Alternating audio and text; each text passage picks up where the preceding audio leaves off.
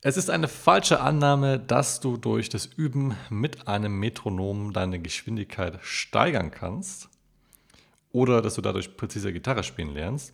In dieser Episode gehen wir darauf ein, wie du das Metronom für deinen persönlichen Fortschritt wirklich sinnvoll nutzen kannst. Ja, da gibt es sehr, sehr viele Falschannahmen. Also ich denke, der Podcast ist in dem Fall wirklich sehr, sehr wichtig. Solltest du dir auf jeden Fall bis zu Ende anhören, weil ähm, erfahrungsgemäß ähm, sagen Lehrer viel zu wenig, wie man mit dem Metronom richtig übt, beziehungsweise auch, wann man es nicht einsetzen sollte. Und es ist eigentlich beides wichtig. Aber Ben, ich würde sagen, starten wir mal einfach damit, äh, was ist ein Metronom und warum brauche ich das überhaupt? Also wenn das jemand noch nicht so wirklich weiß. Ja. Für mich war es am Anfang definitiv nicht klar. Äh, ich war so auf die Gitarre fokussiert, dass ich mir immer gedacht habe, hm, ja, Gitarrist ist wohl der Typ, der in der Band sagt, wo es lang geht. so ist es aber nicht, weil äh, rhythmisch betrachtet ist äh, der Chef in der Band der Schlagzeuger. Das heißt, wenn wir gut spielen wollen, müssen wir mit einem Schlagzeuger zusammenspielen können ist genauso wichtig, wenn du jetzt auch sagst, äh, ich möchte zu Hause zu meinen Lieblingsalben hören. Ich habe zum Beispiel am Anfang äh, beim Mitspielen von den ersten Songs eigentlich nur auf die Gitarrenspur gehört. Ist ein Fehler. Ähm, aber wie gesagt, ich war so auf die Gitarre fokussiert, dass ich immer ja, gehört habe, was macht jetzt eigentlich der Gitarrist auf der Aufnahme. Besser wäre gewesen, schon dazumals äh, gleich auf das Schlagzeug zu hören. War so ein Fehler, was ich dann nach und nach gelernt habe.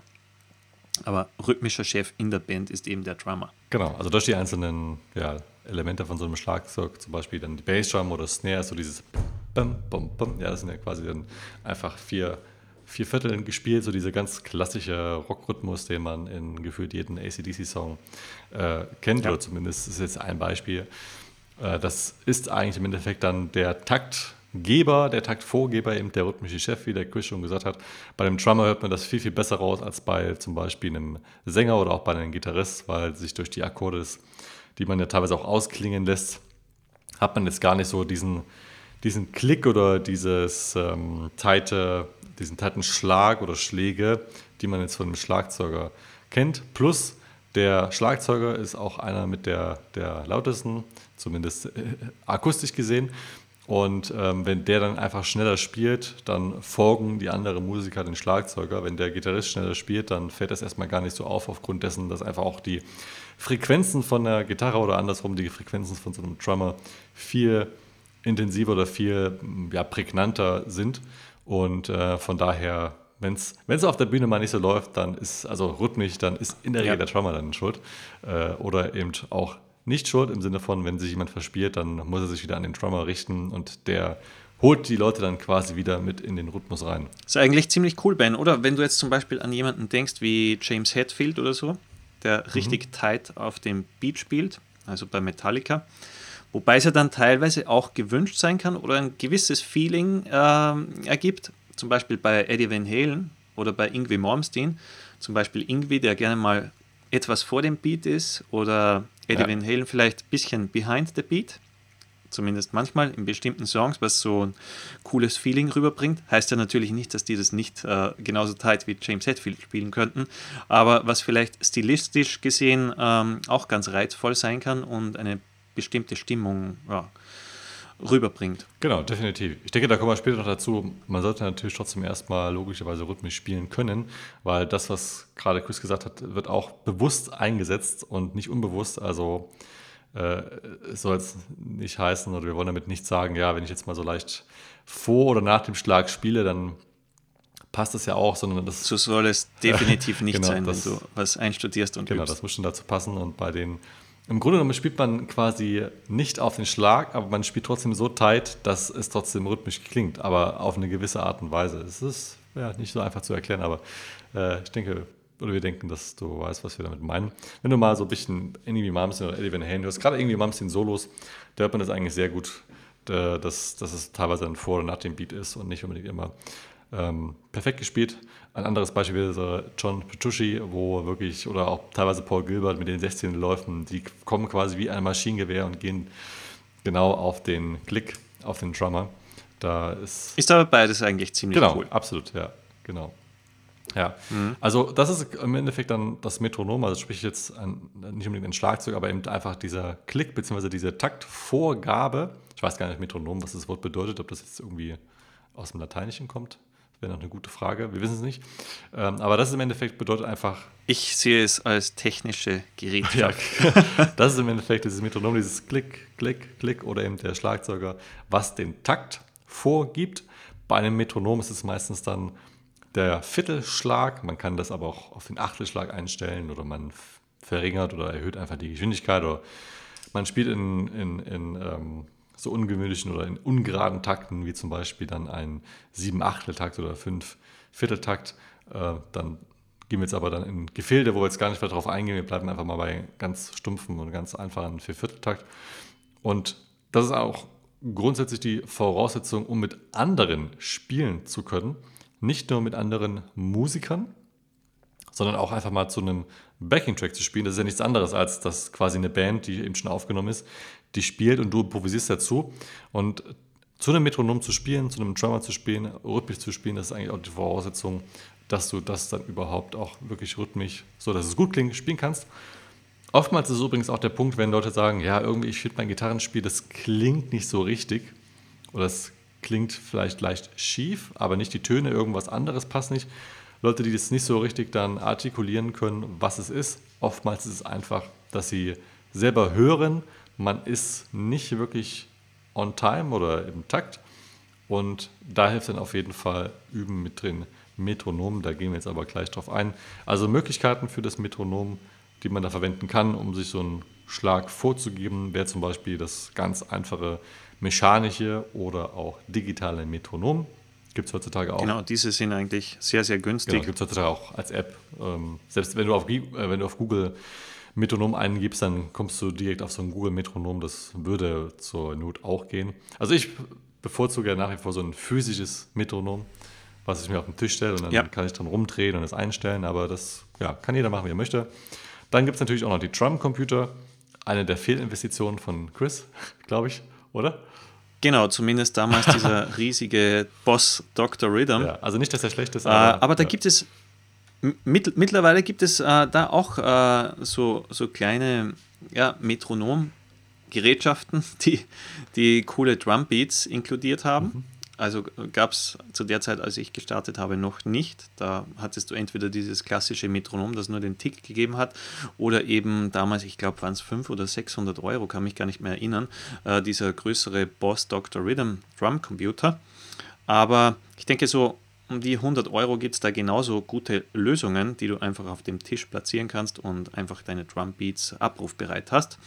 Was eigentlich auch sehr cool ist, äh, wenn man es nutzt, äh, das Programm Guitar Pro, das heißt, wo du selber Tabs schreiben kannst oder zum Beispiel unsere Kurse. Wir haben die Beispiele auch in Tab- und Notenform mit Guitar Pro festgehalten zum Üben. Da kannst du stufenlos das Tempo variieren. Und was eben sehr cool ist, du kannst deine eigene Drum-Spur äh, nutzen beziehungsweise auch von unseren Songs die Drumspuren nutzen, diese zum, zum Teil loopen, dass du sagst, okay, äh, ich möchte, dass das ein Dauerloop ist, zu dem ich normal üben und spielen kann, kann man genauso gut mit Guitar Pro umsetzen. Also ich würde sogar das vorziehen, wenn man vor dem Computer übt oder vor dem Laptop äh, zum Beispiel. Also keine Ahnung, wenn du jetzt nur den, den Amp hast oder so und nur mit Amp und Gitarre üben möchtest oder auch nur mit Akustikgitarre, dann lohnt es sich schon, einen Metronom oder Drumcomputer zu nehmen. Wenn du sagst ohnehin, ja, ich habe den, den Rechner vor mir, äh, dann denke ich, ist Guitar Pro eine gute Möglichkeit. Oder wer so weit fortgeschritten ist, zum Beispiel eine DAW, also Digital Audio Workstation, ein Aufnahmeprogramm, wo du auch Drum Loops und sogenannte MIDI Drums öffnen kannst und abspielen kannst. Genau. Vielleicht noch eine Ergänzung. Wir sind ja im Jahr 21, also 2021.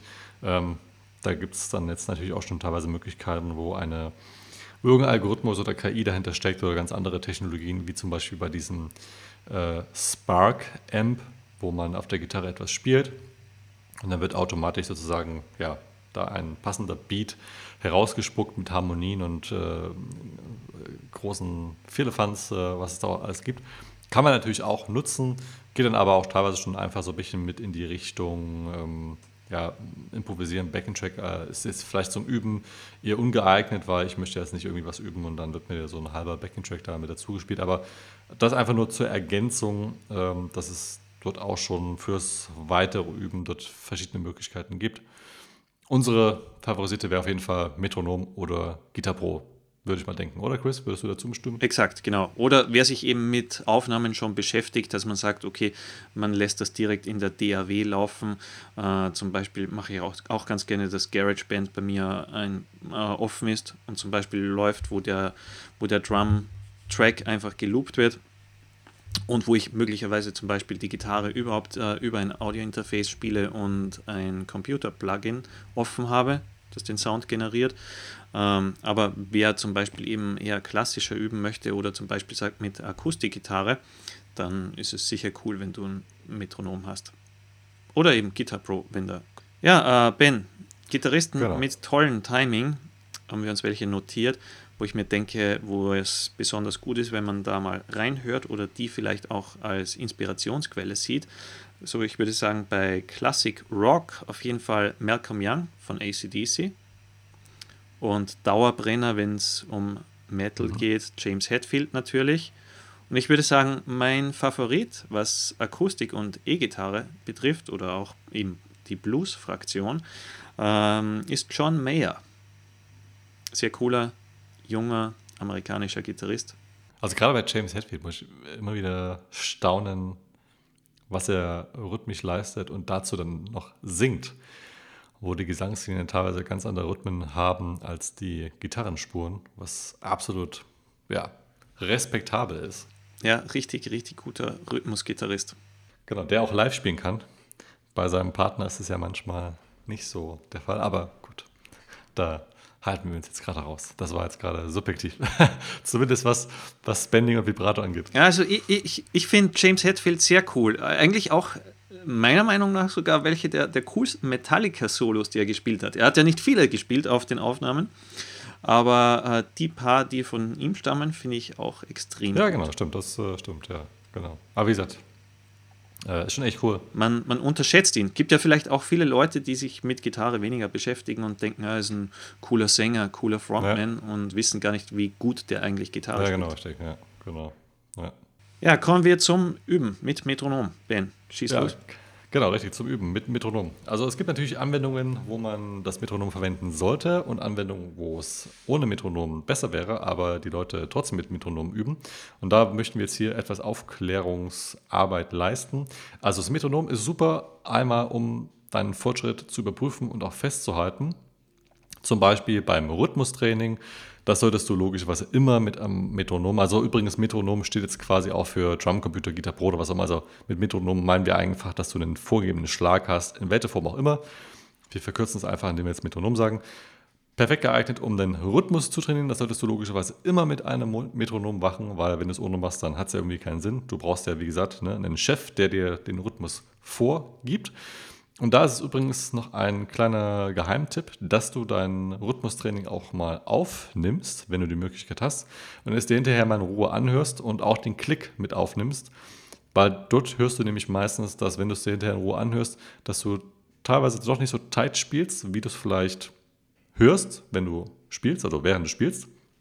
Das ist ein super gutes Training, um wirklich die kleinen Nuancen zu trainieren, die übrigens auch dazu führen, dass es irgendwo mal Klick macht, wo man sagt, boah ja, jetzt ging es tight, jetzt ging es rhythmisch richtig fett und groovy oder was auch immer man dazu sagen möchte.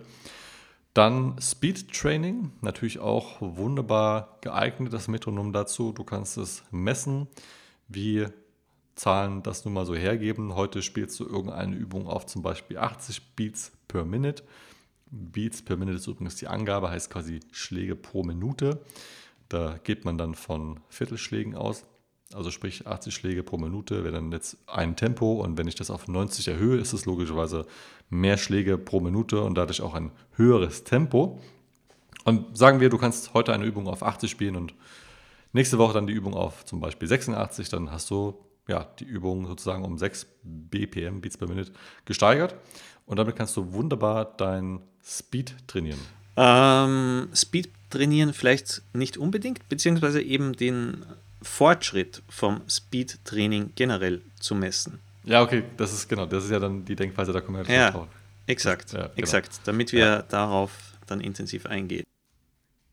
Genau. Ja, also Metronom dient dazu, um zu überprüfen, wie du im Laufe der Zeit deine Technik verbessert hast, eben weil du weißt, okay, vor einem halben Jahr konnte ich vielleicht diesen Lauf nur bei 80 Beats per Minute spielen. Jetzt spiele ich schon eine Weile und auf einmal klappt es bei 120 oder 140 Beats per Minute. Das ist eigentlich ziemlich cool. Äh, ich habe da selber so, ein, so sorry, eine Tabelle, äh, wo ich mir die jeweilige Übung festhalte, zum Beispiel äh, Licks aus unserem Kurs Beginner Shred Guide Volume 1, äh, wo ich zum Beispiel fünf Licks jeden Tag oder bei jeder Übungssession nutze und mir da im Laufe der Zeit die Beats per Minute dazu aufschreibe, wie es klappt und ja, Fortschritt messen.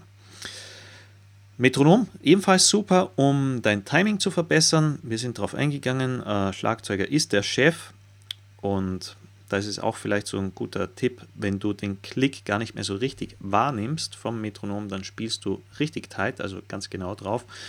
Ähm, Timing kannst du natürlich ideal mit dem Metronom trainieren. Aber jetzt eigentlich zum wichtigeren Punkt, wann man ohne Metronom übt. Weil es gibt ja Gitarrenlehrer, die sagen ja, äh, Geschwindigkeit kannst du steigern, indem du ständig zum Metronom übst und du drehst dann das Metronom immer um ein paar Beats per Minute drauf und so weiter. Und ja. das stimmt eigentlich gar nicht, weil zum Speed Training gehört wesentlich mehr.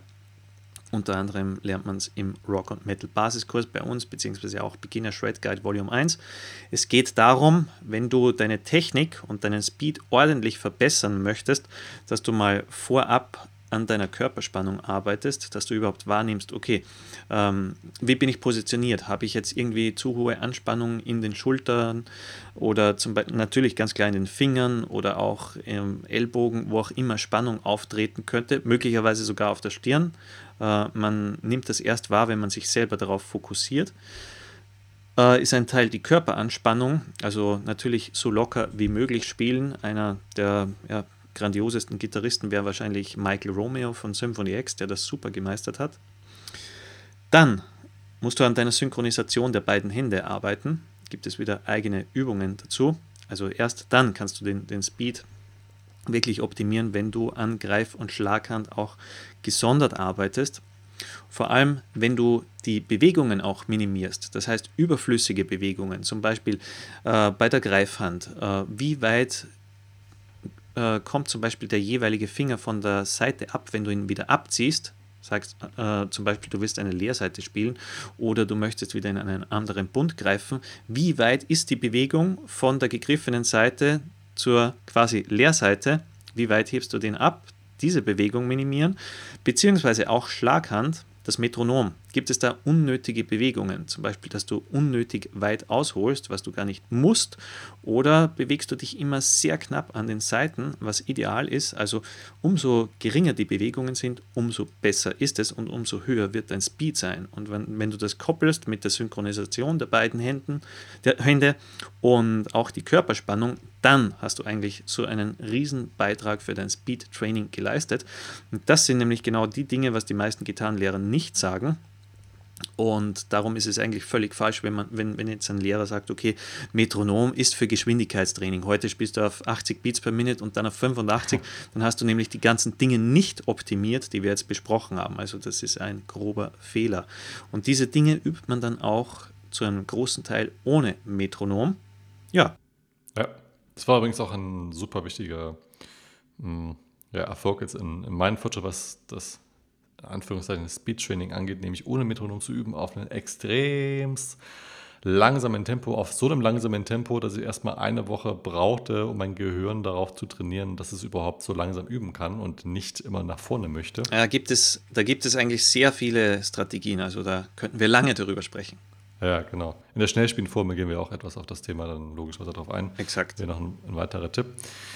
Ja, ich denke, dazu ist genug gesagt. Also man kann auch, wie gesagt, viel dazu sagen, aber ähm, das findest du dann in unseren Kursen auf gitarmasterplan.de. Dann Thema Phrasing, ja, dazu brauchst du auch kein Metronom. Also es würde sich gegebenenfalls anbieten, beim Thema Vibrato mal das Metronom mit hinzuzunehmen, dass du zum Beispiel übst, dass das Vibrato gleichmäßig ist vom vom Rhythmus her, also von den Schwingungen. Aber das ist auch das höchste der Gefühle bei anderen Sachen, das Thema Phrasing angeht. Da brauchst du kein Metronom. Da sollte dein Rhythmusgefühl, dein Taktgefühl schon passen, wenn du dann verschiedene Sachen zum Beispiel improvisierst und darin dann das Phrasing anwendest, beziehungsweise eben so Phrasing-Techniken wie äh, Bending, Vibrato, das übt man einfach erstmal isoliert, wo man beim Bending einfach anfängt, erstmal zu gucken, hey, dass man die Seite zum richtigen Ton zieht und dann würde man es hinterher anwenden. Exakt. Und ja, Arbeit am Muskelgedächtnis, das wäre noch so ein anderer Punkt. Das bezieht sich so teilweise auf den erstgenannten Punkt, also sprich überhaupt auch Techniktraining gehört ja auch zu dem Muskelgedächtnis. Äh, sprich neue Läufe, Skalensequenzen, ähm, aber auch eben Akkorde und sowas. Alles, was quasi neu ist, wo du zum Beispiel sagst, okay, ich fange jetzt einen neuen Übungsplan an und da habe ich jetzt neue Übungen drin. Diese Übungen nicht einfach mit Metronom spielen und dann gucken, ja, das Metronom läuft und wo muss ich meinen Finger legen und wie greife ich eigentlich den Akkord, sondern da brauchst du kein Metronom dazu, da übst du erstmal erst das Greifen oder eben einfach die, die Töne von den Skalensequenzen oder Läufe oder Licks, wo, wo musst du welchen Ton spielen. Und wenn das dann passt, dann kannst du es im Endeffekt, wenn du sagst, die Rhythmik passt nicht so richtig, dann würdest du das nochmal mit Metronom üben, beziehungsweise dann eben mit direkt einem genau. Backing-Check im, im, im, Falle von Skalensequenzen oder, oder Akkorde. Äh, auch das Umgreifen von Akkorden zum Beispiel, jetzt wenn wir schon bei dem Thema sind, das brauchst du auch kein Metronom, das ist eigentlich komplett eher, ja, bewirkt das Gegenteil, weil dann bist du so im Stress, dass du den Akkord schnell umkreist, weil das Metronom läuft ja, also sprich der rhythmische Chef sagt, du musst weiter, aber das ist, bewirkt eigentlich genau das Gegenteil, dass das Umgreifen eher noch unsauberer wird und ungenauer, genau. deswegen lieber die Akkorde isoliert üben, Akkord greifen üben, dass alle Töne sauber klingen und dann den nächsten Akkord greifen genau. und die dann quasi umgreifen üben.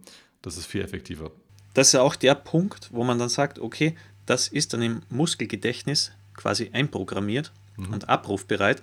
Und erst wenn das im Muskelgedächtnis oder wie die Amerikaner zum Beispiel auch sagen, Muscle Memory, klingt vielleicht schöner, wenn das darin fest verankert ist, dann ist der Zeitpunkt, wo man wieder mit dem Metronom übt, wo man das Ganze äh, wieder auf Tempo bringt, beziehungsweise auch den Fortschritt überprüft und mal schaut, okay, kann ich jetzt in Time wirklich den Akkordwechsel durchführen, zum Beispiel, oder das neue Griffmuster spielen, kann auch ein Tonleiter-Griffmuster sein, was auch immer, aber zuerst äh, ist die Arbeit am Muskelgedächtnis wichtig und dann kannst du wieder das Metronom hinzunehmen.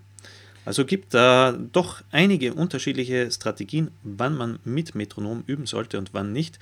Teilweise kann es blockieren, teilweise kann es extrem sinnvoll sein. Und ja, natürlich gehen wir auch in den Kursen im Detail darauf ein, wann du wie was üben solltest. Ich denke, das ist das Wichtigste eigentlich, was man hier festhalten kann und soll. Genau. Und das sind so klassische Themen, die Lehrer einen verschweigen oder die man jetzt auch auf YouTube oder irgendwo im Internet nicht liest, ja, was dann immer nur heißt, okay, üben mit Metronom. Punkt. Aber das führt eben dann leider zu falschen Vermutungen, teilweise von Einsteigern oder auch wenn du bisher nur das eine gehört hast, dann kannst du ja gar nicht wissen, wie es auch noch gehen könnte oder wie es vielleicht wichtiger wäre.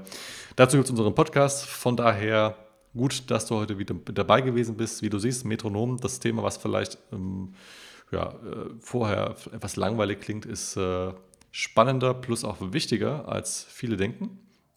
Und wir hoffen, dass wir unseren Beitrag hier zum Thema Metronom dir damit auf den Weg geben konnten. Wenn du dazu noch weitere Fragen hast, äh, schreib uns auch gerne eine E-Mail, wenn du andere Podcast-Themen noch besprecht, äh, besprochen haben möchtest oder wenn wir näher auf das Thema eingehen sollen. Ansonsten gibt dem Podcast ja auch eine 5-Sterne-Bewertung. Wenn er dir weitergeholfen hat, empfehle es an deine Freunde, die vielleicht auch gerade mit dem Gitarrespielen beginnen oder schon dabei sind.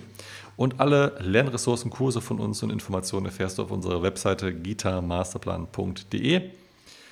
Bis zum nächsten Podcast. Rock on. Rock on.